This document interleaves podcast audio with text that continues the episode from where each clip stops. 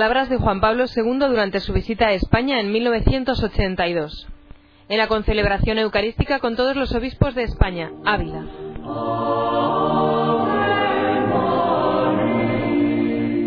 Cada monasterio de carmelitas descalzas tiene que ser rinconcito de Dios, morada de su gloria, paraíso de su deleite. Ha de ser un oasis de vida contemplativa, un palomarcito de la Virgen Nuestra Señora, donde se viva en plenitud el misterio de la Iglesia que es esposa de Cristo. Con ese tono de austeridad y de alegría característico de la herencia teresiana. Y lo mismo vale para los hijos de Santa Teresa, los carmelitos descalzos, herederos de su espíritu contemplativo y apostólico, depositarios de las ansias misioneras de la Madre Fundadora. Que las celebraciones del centenario infundan también en vosotros propósitos de fidelidad en el camino de la oración y de fecundo apostolado en la Iglesia, para mantener siempre vivo el mensaje de Santa Teresa de Jesús y de San Juan de la Cruz.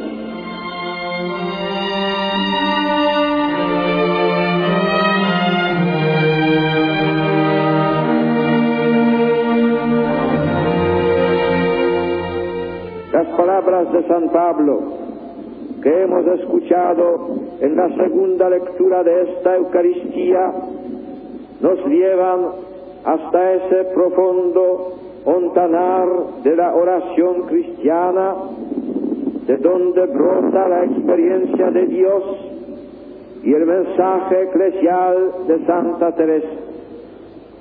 Hemos recibido el espíritu de adopción porque el que clamamos, Abba, Padre, y si hijos, también herederos, herederos de Dios herederos de Cristo, supuesto que padezcamos con Él para ser con Él glorificados. La doctrina de Teresa de Jesús está en perfecta sintonía con esa teología de la oración que presenta San Pablo, el apóstol, con él que ella se identificaba tan profundamente siguiendo al maestro de la oración en plena consonancia con los padres de la iglesia, ha querido enseñar los secretos de la plegaria comentando la oración del Padre nuestro. En la primera palabra, Padre, la Santa, descubre la plenitud que nos confía Jesucristo maestro y modelo de la oración. En la oración filial del cristiano se encuentra la posibilidad de entablar un diálogo con la Trinidad que mora en el alma de quien vive en gracia como tantas veces experimentó la Santa. Esta es la dignidad filial de los cristianos, poder invocar a Dios como Padre, dejarse guiar por el Espíritu para ser en plenitud hijos de Dios.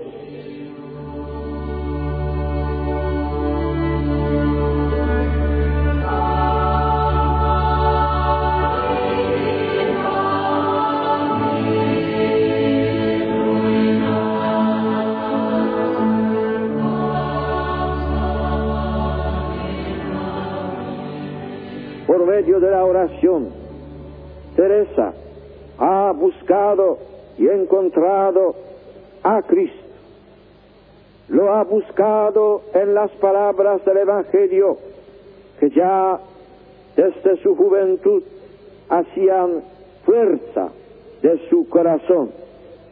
Lo ha encontrado trayéndolo presente dentro de sí. ¿Cuántas veces ha meditado Santa Teresa aquellas escenas del Evangelio que narran las palabras de Jesús a algunas mujeres? Qué gozosa libertad interior le ha procurado en tiempos de acentuado antifeminismo esta actitud condescendiente del Maestro con la Magdalena, con Marta y María de Betania, con la cananea y la samaritana, esas figuras femeninas que tantas veces recuerda la santa en sus escritos. No cabe duda que Teresa ha podido defender la dignidad de la mujer y sus posibilidades de un servicio apropiado en la Iglesia desde esta perspectiva evangélica. No aborrecisteis, Señor de mi alma, cuando andabais por el mundo las mujeres. Antes las favorecisteis siempre con mucha piedad. La escena de Jesús con la samaritana junto al pozo de Sicar que hemos recordado en el Evangelio es significativa. El Señor promete a la samaritana el agua viva. Quien bebe de esta agua volverá a tener sed. Pero el que beba del agua que yo le diere, no tendrá jamás sed. Que el agua que yo le dé se hará en él una fuente que salte hasta la vida eterna.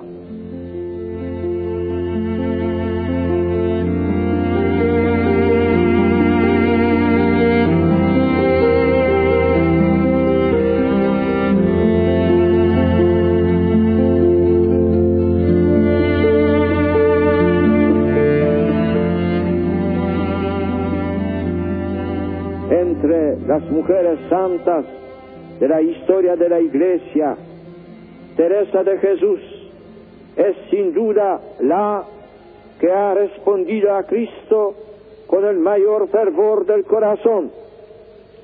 Dame de esta agua. Ella misma nos lo confirma cuando recuerda sus primeros encuentros con el Cristo del Evangelio.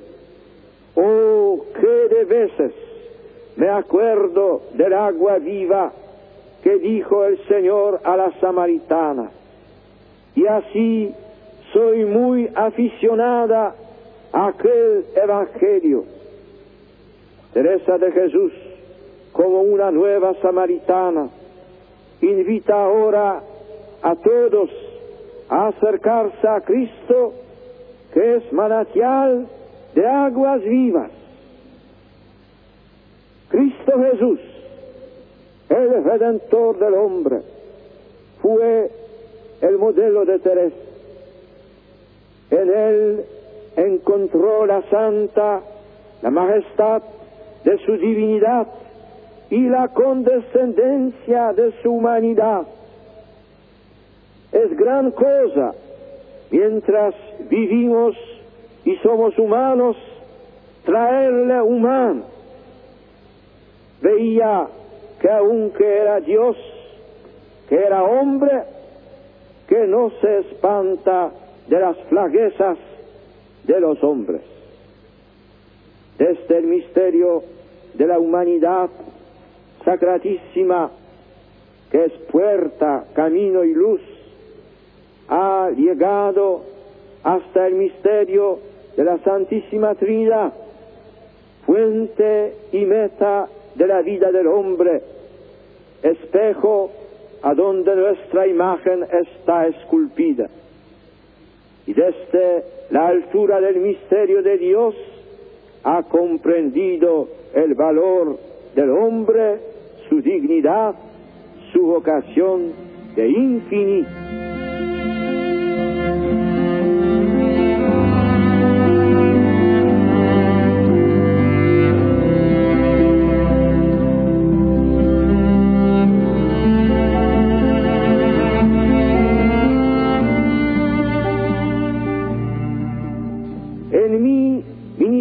Pastoral he afirmado con insistencia los valores religiosos del hombre con quien Cristo mismo se ha identificado.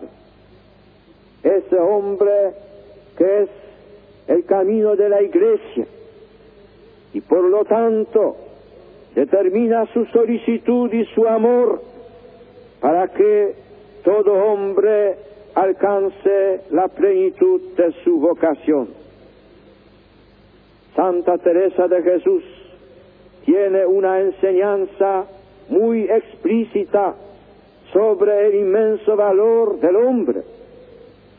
Amor de, amor de Dios y amor del prójimo, unidos indisolublemente, son la raíz sobrenatural de la caridad, que es el amor de Dios y con la manifestación concreta del amor del prójimo, esa más cierta señal de que amamos a Dios. El eje de la vida de Teresa como proyección de su amor por Cristo su deseo de la salvación de los hombres fue la iglesia.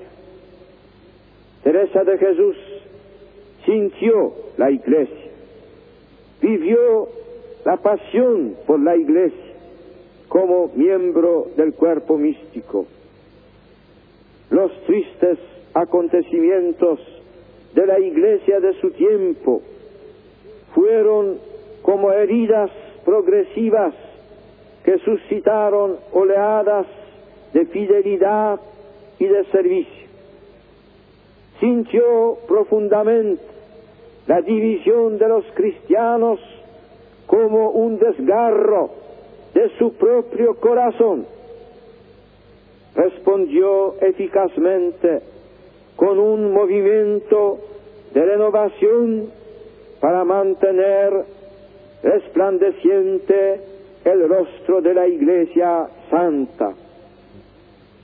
Se fueron ensanchando los horizontes de su amor y de su oración a medida que tomaba conciencia de la expansión misionera de la Iglesia Católica. Con la mirada y el corazón fijos en Roma, el centro de la catolicidad, con un afecto filial hacia el Padre Santo, como ella llama al Papa, que le llevó incluso a mantener una correspondencia epistolar con mi predecesor, el Papa Pío V.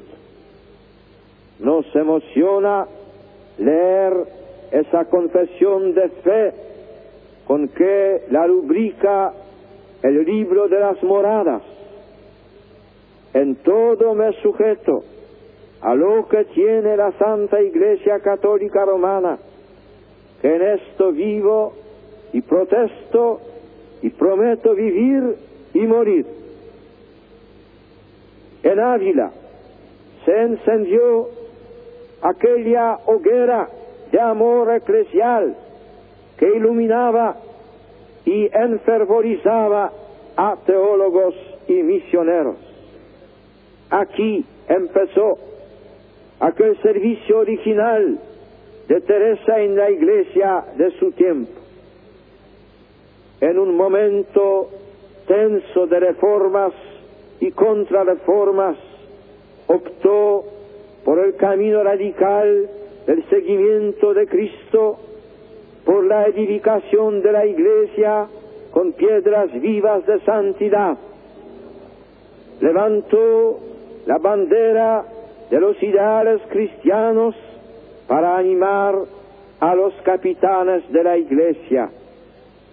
Y en Alba de Tormes, al final de una intensa jornada de caminos fundacionales, Teresa de Jesús, la cristiana verdadera y la esposa que deseaba ver pronto al esposo, exclamaba, gracias, Dios mío, porque me hiciste hija de tu santa iglesia católica.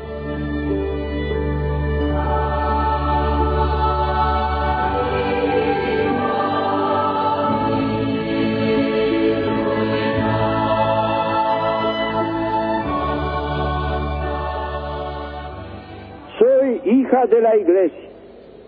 Y aquí el título de honor y de compromiso que la Santa nos ha legado para amar a la Iglesia, para servirla con generosidad. Queridos hermanos y hermanas, hemos recordado la figura luminosa y siempre actual de Teresa de Jesús, la hija singularmente amada de la divina sabiduría, la andariega de Dios, la reformadora del Carmelo, gloria de España y luz de la Santa Iglesia, honor de las mujeres cristianas, presencia distinguida en la cultura universal. Ella quiere seguir caminando con la iglesia hasta el final de los tiempos. Ella que en el lecho de muerte decía, es hora de caminar. Su figura animosa de mujer en camino nos sugiere la imagen de la iglesia, esposa de Cristo, que camina en el tiempo ya en el alba del tercer milenio de su historia. Teresa de Jesús, que supo de las dificultades de los caminos, nos invita a caminar llevando a Dios en el corazón para orientar nuestra ruta y fortalecer nuestra esperanza, nos lanza esa consigna que fue el secreto de su vida y de su misión. Pongamos los ojos en Cristo nuestro bien. Los ojos en Cristo. Para que en el camino de la iglesia, como en los caminos de Teresa, que partieron de esta ciudad de Ávila, Cristo sea camino, verdad y vida. Así sea.